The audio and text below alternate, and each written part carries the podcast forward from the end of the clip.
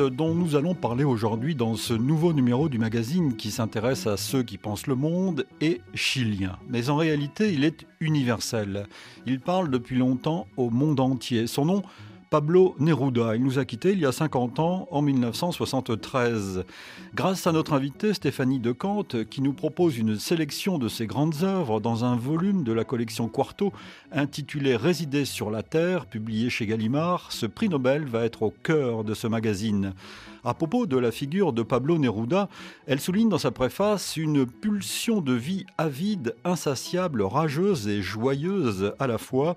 L'œuvre de Neruda est à l'image de son parcours imposante et foisonnante, écrit Stéphanie de Kant. Neruda qui, dans ses mémoires, écrit ceci il faut que la poésie marche dans l'obscurité et retrouve le cœur de l'homme, les yeux de la femme, les inconnus de la rue, ceux qui, à une certaine heure crépusculaire ou en pleine nuit étoilée, ont besoin d'elle, même s'il s'agit d'un seul vers. Voici donc un nouveau numéro d'idées, un magazine que vous pouvez aussi retrouver sur le site de la radio, l'application RFI Pure Radio et votre plateforme numérique préférée.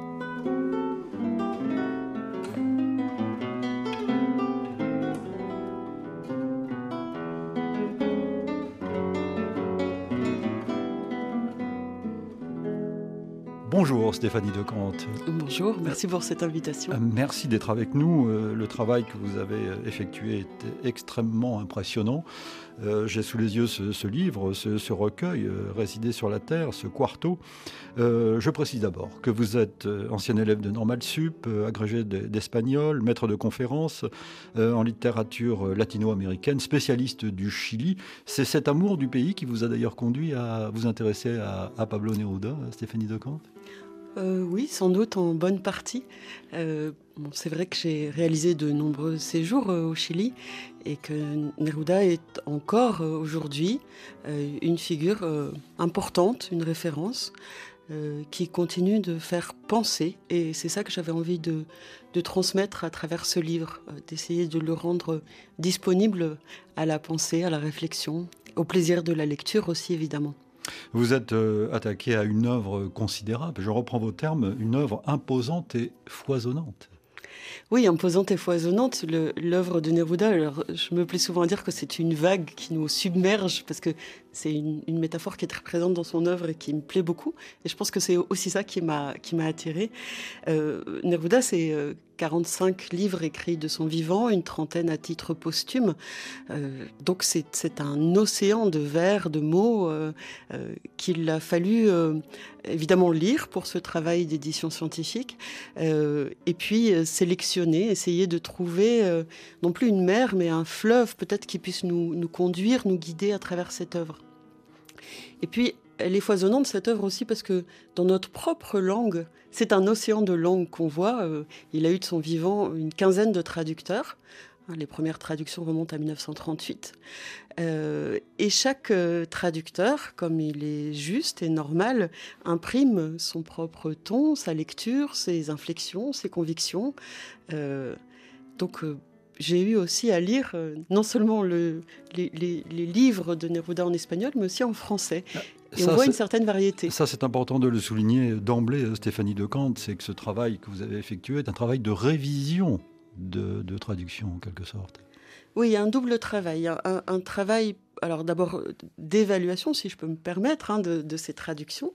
Euh, certaines me semblaient peu justes, d'autres créer un effet poétique euh, qui n'était pas forcément de mise. Euh, Neruda a parfois euh, des accents populaires, de vie quotidienne, très simples. Donc je trouvais qu'il était nécessaire de prendre garde à trop de poétisation à l'excès.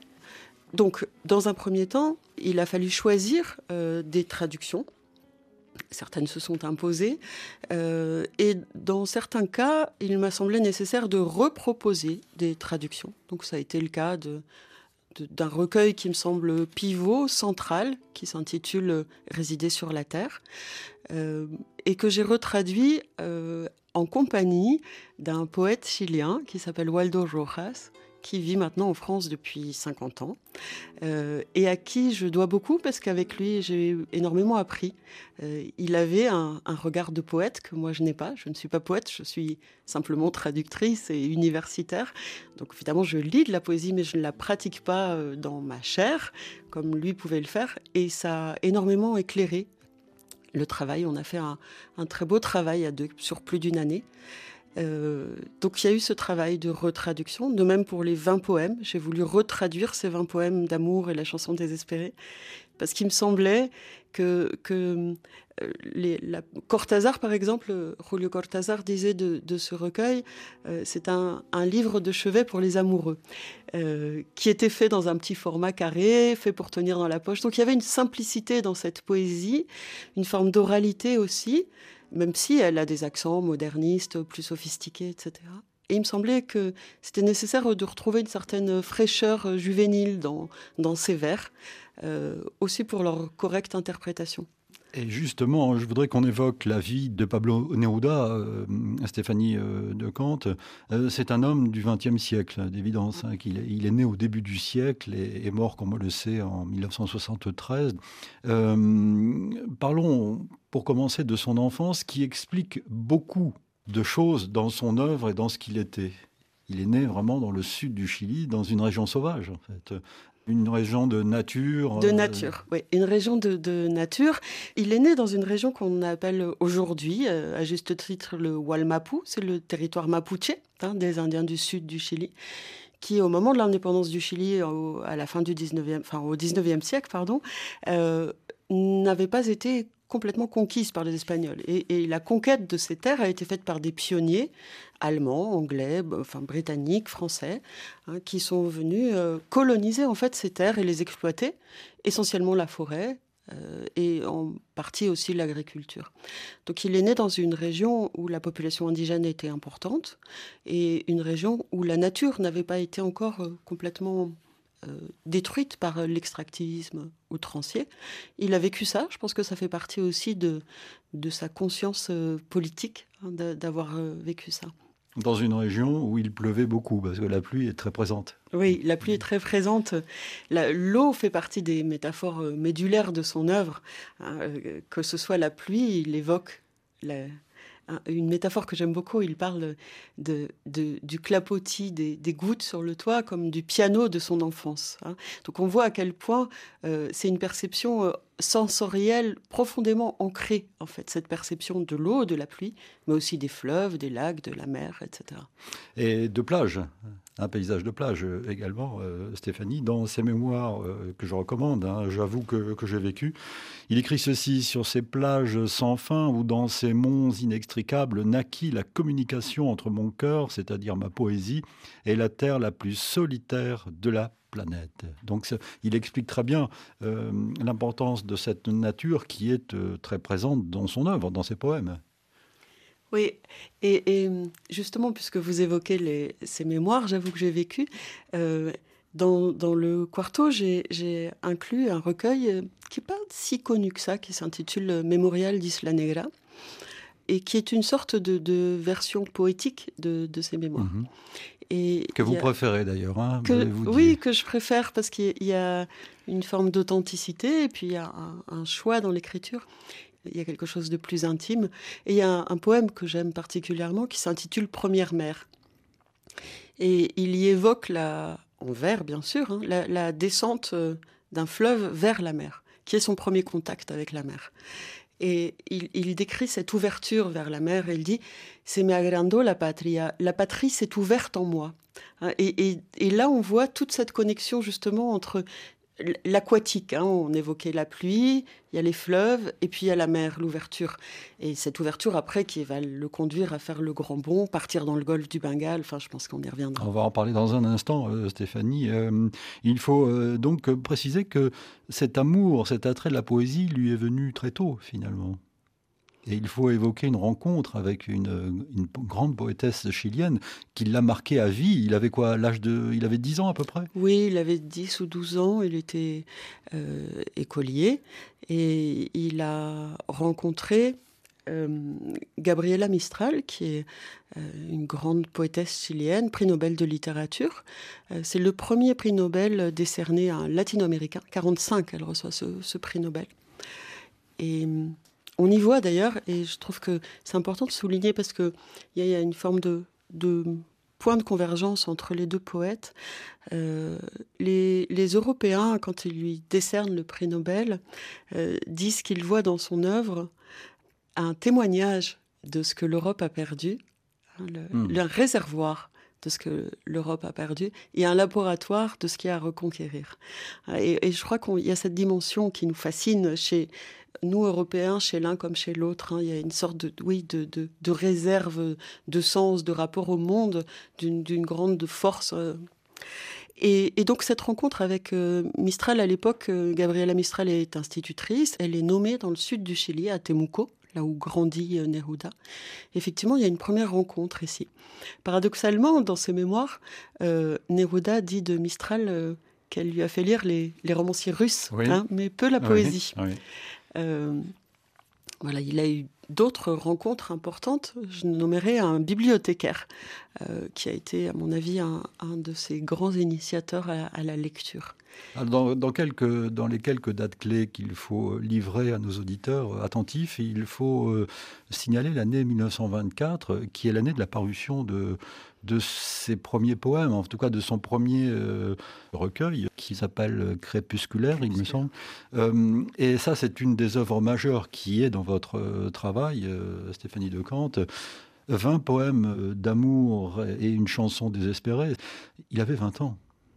Oui, il avait 20 ans. Le, premier recueil crépusculaire est, même publié avant.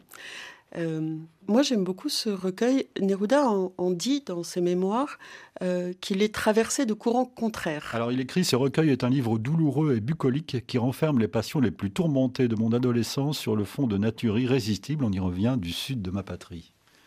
Voilà, exactement. il y fait alterner deux figures féminines que certains de ses biographes se sont plus à, à identifier avec des enquêtes très minutieuses, lui euh, prend une certaine distance par rapport à ça. Là, c'est un des problèmes dans la réception de l'œuvre de Neruda, c'est qu'il y a une telle fascination pour sa vie qu'on a, on est souvent tenté de voir dans l'œuvre la projection de la vie. C'est une vie tellement romanesque. Voilà, donc la vie est très romanesque et la poésie est de la poésie. Et moi, j'ai pris le parti de, de la lire selon des codes poétiques parce qu'il me semble que euh, c'est ça qui prime aussi. Bien sûr, il y a l'expérience biographique du poète, mais il y a euh, une expérience sensorielle et, et, une culture littéraire. Il lit très jeune. Euh, Neruda lit en français. Hein. il va faire, dans ses années, quand il a une vingtaine d'années, il part à Santiago faire des études de français. Donc il a fort à parier qu'il ait lu Baudelaire, etc., euh, dans la langue originale. Et donc cette, euh, cette imprégnation euh, littéraire, elle me semble très importante. Et dans ce recueil, 20 poèmes d'amour et une chanson désespérée, on le voit cheminer vers une poétique propre alors qu'il est encore complètement imprégné des codes modernistes et romantiques qui sont les codes poétiques en vogue à l'époque. Et, j'aime beaucoup ce recueil parce qu'on voit se dessiner un chemin. Euh, et les courants contraires sont aussi les courants contraires entre deux femmes, l'une solaire, l'autre plus sombre. Euh, entre deux espaces, euh, la capitale, Santiago, où il fait ses premières armes de poète, où il découvre la vie de Bohème, et puis le sud, euh, qui regarde d'une façon plus nostalgique. Donc oui, c'est un recueil très mobile, il me semble, et très intéressant à lire. Nous allons écouter le premier poème de ce recueil, premier poème dit par Pablo Neruda en espagnol et lu en français par Didier Bleu, dans votre traduction bien sûr.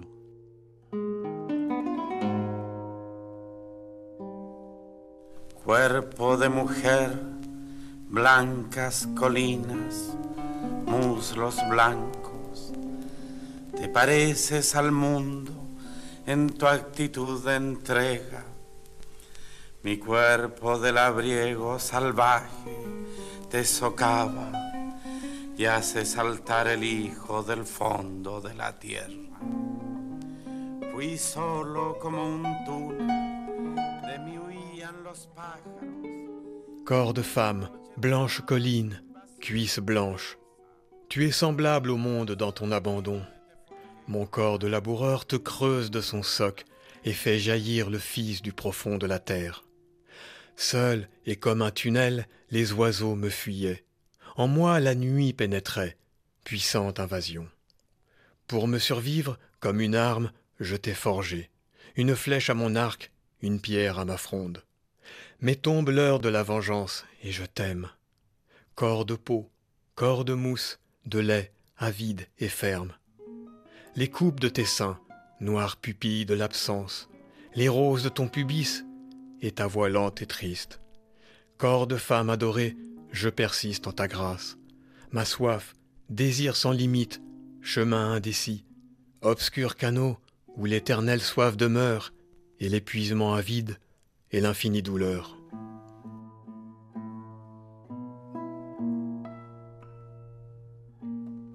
Vous avez euh, réussi à, donner euh, la sensualité, euh, à redonner peut-être la, sensualité de, Pablo Neruda dans ce, dans ce poème. On le sent dès le début. Alors, je, merci. la, sensualité et la maladresse aussi, je crois qu'on on ne peut pas lire ces poèmes sans, penser à, son âge, à ses lectures, à, certains modèles poétiques. Ce poème, il me m'intéresse beaucoup, en tout cas parce que c'est un poème d'ouverture et, c'est un, poème qui est plein de fougue. Hein. Mon corps de laboureur te creuse de son soc. Euh, dans la version originale, c'est mon corps de laboureur sauvage te creuse. Et je trouvais que le soc là rendait compte euh, même du point de vue sonore, de, ce geste d'assaut, hein, euh, qui est un geste d'assaut inscrit dans une vision de, la nature. Mais ce, cet assaut, il, il, euh, se délite progressivement. Hein, et les dernières strophes sont hein, ma, soif, désir sans limite, chemin indécis, obscur canot où l'éternelle soif demeure, et l'épuisement avide et l'infinie douleur. C'est toute une mise en scène de, de l'adresse amoureuse, hein, de la volonté de conquête amoureuse effectivement aussi. Euh, mais qui se délite, qui se trouve confronté à, des obstacles euh, de, silence amoureux. Hein. D'ailleurs, euh, il y, a ce poème 15 qui a été si mal interprété euh, ces derniers temps, moi ça me désole un peu, hein, et repris à toutes les sauces. C'est le poème 15. Hein, tu me plais quand tu te tais, car tu es comme absente. mais ce qu'on lit un peu plus bas, c'est tu me plais quand tu te tais, quand tu sembles distante, et tu sembles gémir, papillon, dans tes songes, et tu m'entends de loin, ma voix point ne t'atteint, laisse-moi me taire auprès de ton silence. C'est la quête de, la communication amoureuse qui se fait impossible, et ça on le voit dès le premier poème, euh, et qui ici prend le parti d'accepter le silence et guette dans ce silence une résonance, un bruissement du sentiment amoureux. Hein. donc euh, il y, a, quelque chose, hein, et, la chanson désespérée qui clôt ce recueil, euh, et, voilà un peu le, parcours de cette maturité et, de la complexité de la relation amoureuse.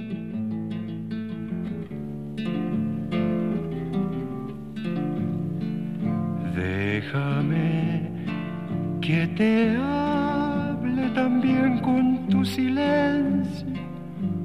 claro como una lámpara, simple como un anillo. Te pareces a la noche, callada y constelada, tu silencio es de estrella tan lejano y sencillo.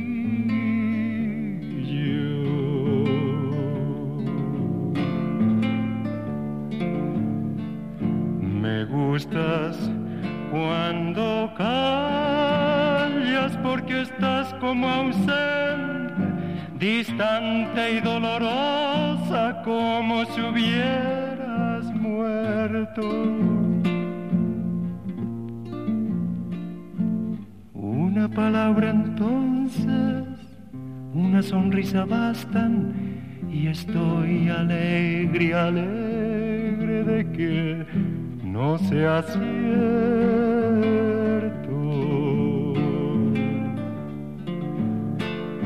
Una palabra entonces, una sonrisa bastan y estoy alegre, alegre, alegre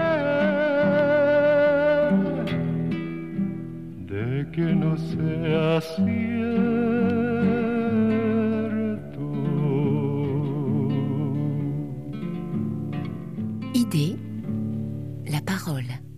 Qui pensent le monde. Stéphanie de Kant, euh, autre repère, nous continuons notre évocation euh, grâce à vous. Euh, c'est la période diplomatique, je vais dire, de Pablo Neruda sa vie de, consul à travers le monde, notamment en Asie. Euh, et je vous propose de l'écouter cette fois, euh, Pablo Neruda, comme nous l'avons fait au début du poème euh, précédent, raconter cette période de, de, sa vie, sa vie de consul. C'était en 1970 au micro de nos confrères de France Culture.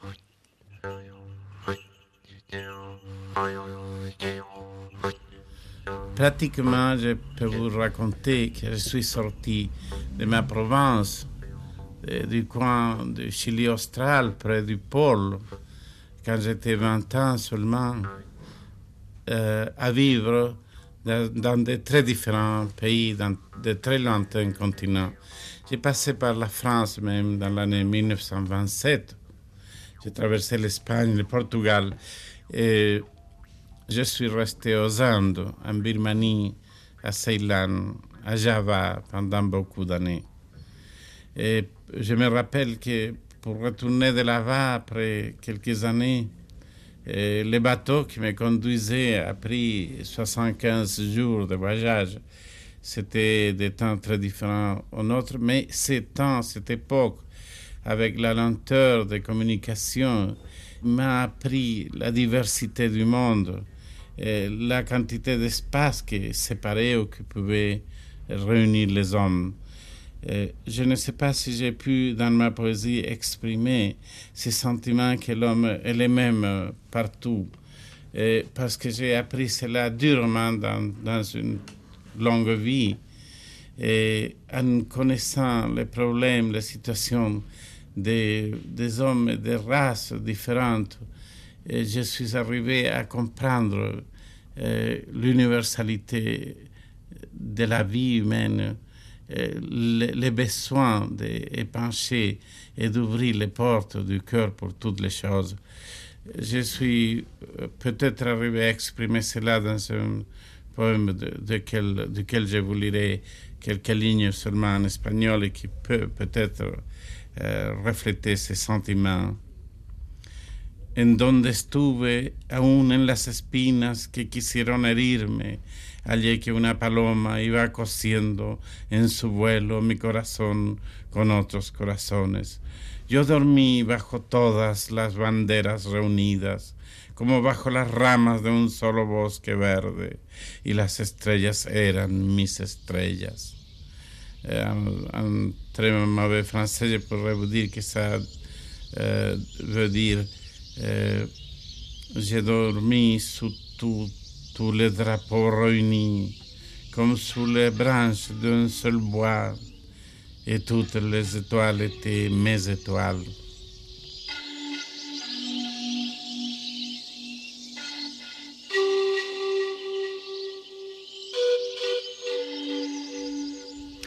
Vous écoutez Idée nous parlons de Pablo Neruda euh, cette semaine dans ce magazine grâce à Stéphanie euh, De Kant euh, qui nous propose un quarto, une sélection de ses œuvres qu'elle a dont elle a révisé la traduction, je reprends le, ce, terme exact qu'elle a traduit. Euh, nous venons d'entendre euh, Pablo euh, Neruda lire un extrait d'un poème qui se trouve d'ailleurs dans ce, dans ce livre.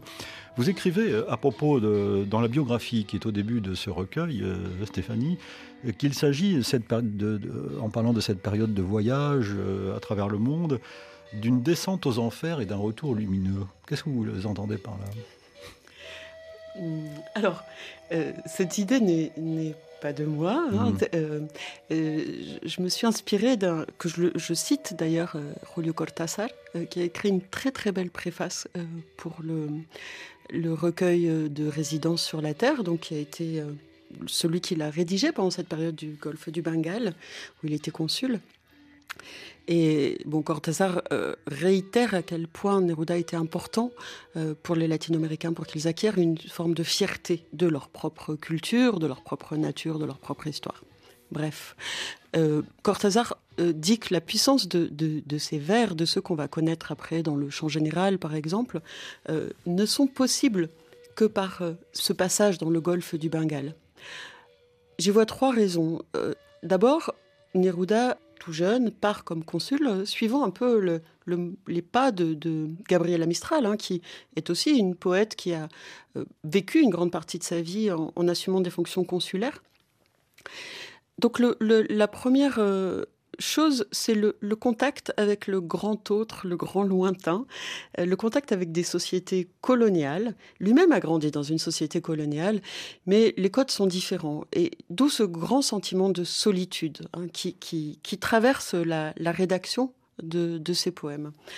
Euh, et il l'évoquait là dans cet entretien, c'est un, une découverte du rapport à l'autre et de la difficulté du rapport à l'autre, de l'incompréhension. Donc il y, a, cette solitude. Il évoque là la traversée euh, en bateau et moi de mes textes préférés, pas en poésie mais en prose, qui est dans ce quarto. S'intitule Le rêve de l'équipage.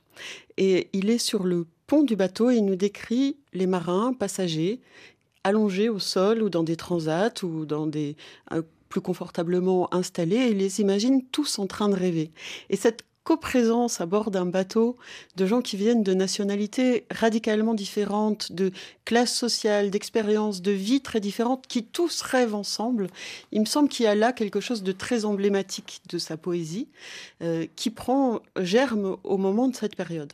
Résidence sur Terre en particulier, c'est l'œuvre qu'il a commencé à écrire, une œuvre qu'il n'a pas cessé d'écrire en fait, euh, qui, l'a accompagné toute sa vie, qui a été enrichie. Euh, oui, c'est une œuvre. Donc il y a Résidence sur la Terre, le premier livre, deuxième livre, et puis il y a troisième résidence.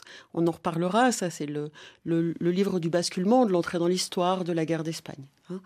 Euh, pour les deux premiers recueils, donc Neruda est confronté à cette, ce grand autre. Hein, euh, euh, il, développe un regard assez critique sur les sociétés coloniales. Euh, il n'a pas une attitude exotisante. Hein, il se moque d'ailleurs dans ses mémoires de ses écrivains exotisants. et dans cette solitude, il opère une plongée dans le langage, et moi c'est la période qui me fascine le plus de son écriture, hein, où il est, il, malaxe, triture, retourne le langage, le pousse au bord de ses limites. Euh, il est écrit au cours de cette période, à mon sens, ses plus beaux poèmes. Il y en a un qui s'intitule Galop mort, que je, trouve magnifique. C'est l'évocation d'une réalité impossible, un galop mort. Hein. Et il a recours à tous ses sens, odeurs, saveurs, vues, oui, etc., pour essayer de restituer ce, ce galop mort. Peut-être l'avez-vous sous les yeux, non? Euh, Oui, je, peux le lire et, peut-être euh, évoquer parce que j'ai beaucoup travaillé sur ses archives et mhm. sa correspondance au cours de cette période. Et il y a une correspondance avec un écrivain argentin euh, qui s'appelle Hector Leandi. Et il y dit la, la chose suivante. Dans ses poèmes, le mouvement est continu, l'attention aussi. Tout se déroule dans la même région de ma tête, comme porté par des vagues insistantes cette idée de vague insistante, moi, en lisant les recueils de cette période, je, la sens. Hein. C'est une vague qui est faite de ressacs, qui nous retourne, qui nous emporte. Et j'avais envie d'essayer de traduire ce rythme. C'est ce que nous avons fait avec Waldo Rojas. Je peux en lire un extrait Plutôt deux fois qu'une, s'il vous plaît. comme des cendres, comme des mers qui se peuplent dans l'engloutie lenteur, dans l'informe, ou bien comme on entend du haut des chemins se croiser les volets de cloches en croix, s'éloigner peu à peu du métal leur son, confus, lourd, réduit en poussière, dans l'éternel moulin des formes qui se perdent au loin, qu'on se rappelle ou qu'on n'a jamais vu, et le parfum des prunes qui roulent à terre et pourrissent dans le temps, infiniment vertes je lis peut-être pas très bien, mais on sent ce ressac hein, euh, et, ce, mouvement de la pensée qui nous, qui nous emporte toujours un peu plus loin. Le choix que nous avons fait avec Waldo Rojas est un choix de traduction au plus près du texte, malgré toutes les difficultés, et, un choix qui aussi... Euh, enfin, le choix aussi de mettre l'accent sur le rythme, en jouant des inversions, en jouant de tous ces recours qu'on a en français aussi, pour rendre compte de ce mouvement.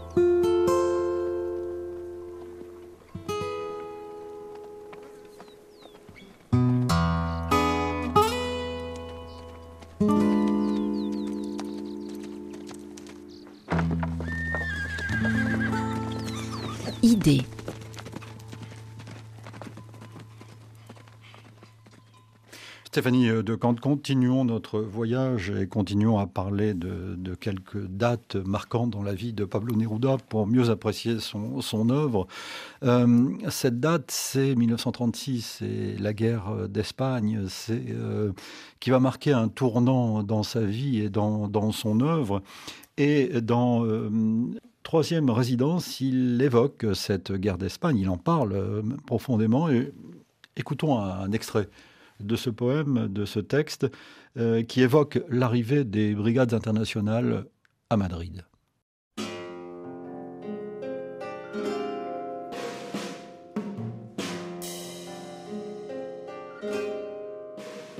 Camarades, alors je vous ai vu, et mes yeux sont à présent pleins de fierté, parce que je vous ai vu à travers la brune du matin, arriver sur le front pur de Castille, silencieuse et ferme comme des cloches avant l'aube, plein de solennité, et Dieu bleu venir de loin en loin, venir de vos contrées, de vos patries perdues, de vos rêves pleins de douceur brûlée et de fusils pour défendre la ville espagnole où la liberté acculée avait fini par tomber et mourir, mordue par les bêtes. Frères, que dorénavant votre pureté et votre force, votre histoire solennelle soit connue de l'enfant et de l'homme, de la femme et du vieillard, qu'elle parvienne à tous les êtres sans espoir, qu'elle descende vers les mines rongées par un air sulfurique, qu'elle monte aux échelles inhumaines de l'esclave, que toutes les étoiles, que tous les épis de Castille et du monde écrivent votre nom et votre âpre lutte et votre victoire, forte et terrestre comme un chêne rouge. Parce que vous avez fait renaître avec votre sacrifice la foi perdue, l'âme absente, la confiance en la terre, et au cœur de votre abondance, de votre noblesse, de vos morts, comme dans une vallée aux durs rochers de sang coule un immense fleuve lourd de colombes d'acier et d'espoir.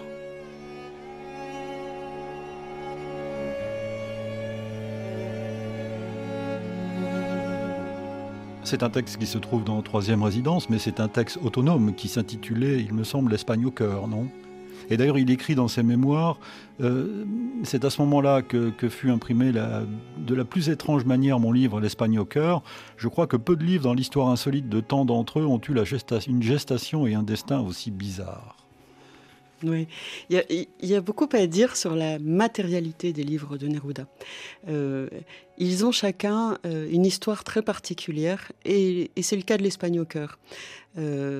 L'Espagne au cœur a eu plusieurs euh, publications, évidemment, mais l'une d'entre elles s'est faite euh, grâce à un poète de la génération de 27. Donc Neruda, euh, oui, rentre du golfe de Bengale. Il faut peut-être rappeler oui, ça expliquer pourquoi il était en Espagne. Voilà, donc il, du golfe du Bengale, où il a vécu un séjour consulaire de 9 ans à peu près, il retourne au Chili, puis part à Buenos Aires, où il est consul également. Il y rencontre Federico Garcia Lorca, avec qui il va publier un petit bijou qui est un, exemplaire unique que j'ai pu restituer en partie dans, dans ce quarto, hein, qui s'intitule euh, Paloma por dentro. Euh, c'est un jeu de ping-pong entre les dessins de, de Lorca et les poèmes de Neruda. C'est d'une grande beauté. Enfin, moi, ça plaît énormément. Euh, et à partir de ce séjour consulaire assez bref finalement à Buenos Aires, il part en Espagne. Et là, c'est la rencontre avec la génération de 27. c'est toute la l'euphorie et la richesse de cette génération, avec des grands noms comme Alberti, Alto Laguirre, Cernuda, etc. Et, et Lorca, bien sûr. Et puis, bah, cette expérience consulaire, d'abord à Barcelone, puis à Madrid, se fait au moment de, la guerre d'Espagne. Euh, donc c'est le, grand déchirement, la grande déchirure de, cette, entrée dans l'histoire, euh, parce que il y a là, et je crois que c'est important de le rappeler, les, la résidence sur la Terre, le premier et le deuxième livre, sont des livres de l'isolement, euh, de l'individu face au monde, pas forcément d'un repli solipsiste, mais il y a quand même euh, une grande solitude dans tout ça. Hein. Et puis un rapport au temps aussi qui est un temps suspendu.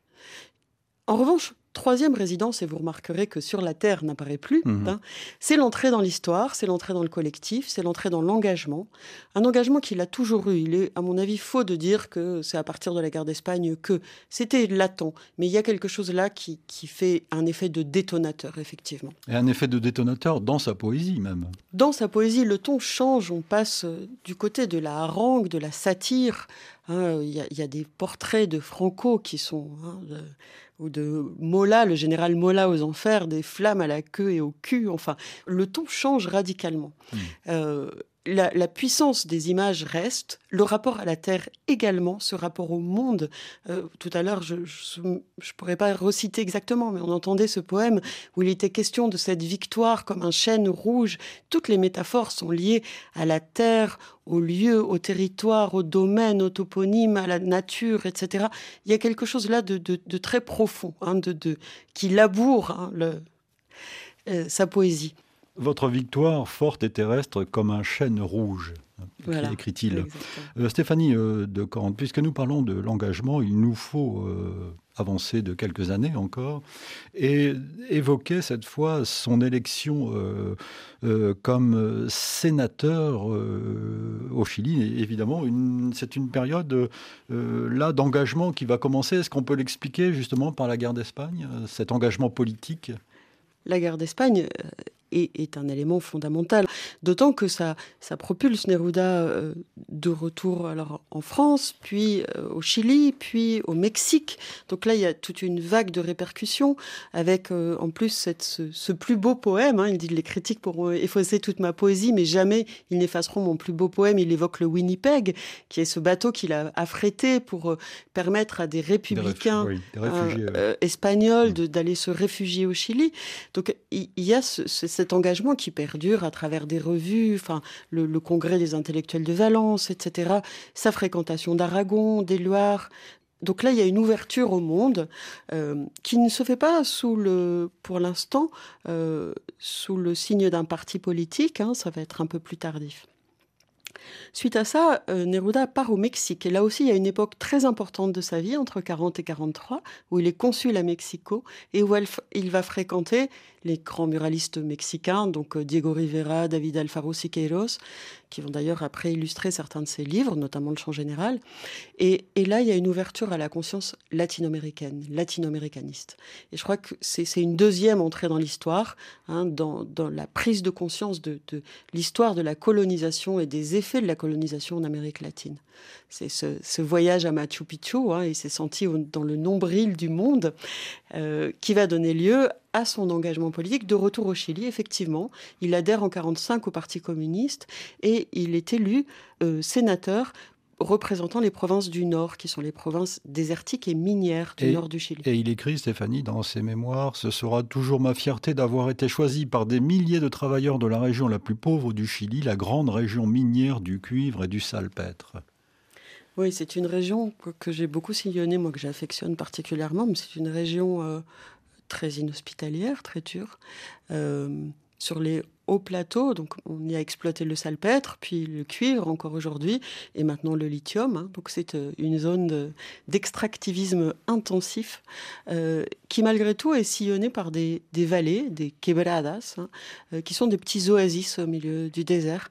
Et donc c'est une région que Neruda a affectionnée particulièrement, même si elles étaient, elle était aux antipodes de sa, de sa terre natale, du sud pluvieux, humide, des grands volcans, des lacs et des fleuves. Et c'est là qu'il va écrire, à cette époque, euh, le chant général. Alors, le chant général, euh, la rédaction commence assez tôt, dès 38. Euh, elle se poursuit sur de longues années. C'est ça, elle s'é- s'étale sur plusieurs années. Voilà, elle Oui. s'étale sur plusieurs années. Euh, donc, euh, après avoir été élu euh, sénateur euh, et après avoir porté à la présidence Gabriel González Videla sur un- une, alliance de différents partis. Le Parti communiste est déclaré illégal par González Videla. Il y a de très forts affrontements avec Neruda. Neruda publie un discours remarquable qui est dans le quarto, qui s'intitule J'accuse. Hein, qui est- on y voit tout son génie politique et sa, et sa connaissance historique. C'est un discours extrêmement solide et précis, euh, que j'accuse pour le prestige du Chili. Il parle ensuite des quatre libertés. Enfin, c'est un discours très fort. D'ailleurs, qui, a, une valeur aussi un peu contemporaine sur la démocratie en général. Exactement, c'est vrai. Et, et, donc, il, va être plongé dans la clandestinité. C'est ça. Alors là commence une vie d'aventure à nouveau, une autre vie d'aventure qui, commence après celle de son métier de, consul. Là, il va être clandestin, en fait. Il va chercher à fuir euh, en Argentine, il va fuir en Argentine, et il raconte très bien dans ses mémoires comment, euh, comment ça s'est passé. Euh, là, c'est l'aventure à l'état pur. Oui, ce sont des années où, effectivement, Neruda est, est, caché par les membres de son parti. Et au cours de cette période, Neruda lit intensément des récits d'historiens euh, des chroniqueurs de, l'histoire de la colonisation, de la conquête euh, en Amérique latine. Et il lit aussi beaucoup de, cahiers de botanistes. Euh, et va en sortir la, rédaction de ce champ général. Alors là aussi, c'est toute une aventure, écrit dans la clandestinité. Mmh. on en faisait des copies en plusieurs exemplaires hein, de chacun de ses poèmes. Donc les poèmes sont, sont, sont, transmis, reliés pour que rien ne soit perdu. Et il finit par franchir cette cordillère des Andes pour aller en, Argentine, adopter le passeport de Miguel Ángel Asturias, qui était un de ses grands amis, écrivain guatémaltèque, avec qui il avait une certaine ressemblance, et s'embarquer pour, pour l'Europe, où il réapparaît euh, de façon un peu euh, magique, on va dire. Alors, il y, a une période qui va suivre, qui va, être une période de voyage dans les pays euh, que l'on qualifiait de l'Est euh, à l'époque, en pleine guerre froide. Et, et, il va être reçu à Moscou. Il, il est à, ce moment-là déjà mondialement connu, et particulièrement en URSS. Oui, alors en URSS, en France aussi, il est très proche de Picasso, il est très proche d'Aragon. On va reparler euh, de son passage en France. Oui, oui, oui. donc, effectivement, il va avoir un, rayonnement. le, il est porté. Je crois qu'aujourd'hui, s'il y a autant de stades Pablo Neruda ou d'écoles Pablo Neruda, euh, il y a le Parti communiste derrière. Hein, quand on, regarde, effectivement, il a été, euh, je ne dirais pas récupéré, mais et, son passage en France, peut-être aussi parce que j'ai pas mal travaillé sur la médiation éditoriale, c'est-à-dire la façon dont son œuvre a été donnée euh, à, lire. Et depuis 1938, qui est la, première publication de L'Espagne au cœur qu'on évoquait tout à l'heure, ce très beau recueil qui a été intégré dans la troisième résidence, ensuite, euh, c'est Aragon, puis Pierre Segers et les éditeurs français réunis. Ces traducteurs sont tous de la sphère communiste. Euh, il y a une, une interprétation, puisqu'on en parlait tout à l'heure de son œuvre, en fonction de ces critères-là, hein, et, qui a un effet sur le, style employé dans la traduction, euh, puisque c'est une des raisons pour lesquelles j'ai voulu retraduire Résidence sur la Terre, donc premier et deuxième livre, parce qu'il me semblait qu'ayant été traduits après l'Espagne au cœur, on les a traduits sur le même ton de harangue, alors que ce sont des poèmes de méditation, métaphysique et d'isolement. Donc là, il y, a un effet hein, de traduction, moi, qui m'a beaucoup intéressé, euh, qui ne dit pas que le texte est malléable euh, à l'envie, mais, mais qui montre qu'à chaque fois, évidemment, l'auteur et le traducteur, et c'est bien logique, imprime sa pensée. Stéphanie de Kant, cet engagement communiste va être ébranlé en 1956 avec le rapport Khrouchtchev et euh, la, la, vérité sur le, stalinisme. Euh, là, comme chez beaucoup de communistes, ça va être pour Pablo Neruda euh, une époque intellectuellement, politiquement difficile. Oui, c'est une période difficile. Neruda a écrit euh, et il ne s'en repent pas des odes à Stalingrad, par exemple Chant d'amour à Stalingrad dans la troisième résidence, euh, qui est, et je crois qu'il faut le rappeler, à quel point le communisme a pu, euh, après le, 1941, hein, la, rupture du pacte germano-soviétique, représenter un espoir de résistance à la montée des fascismes en Europe.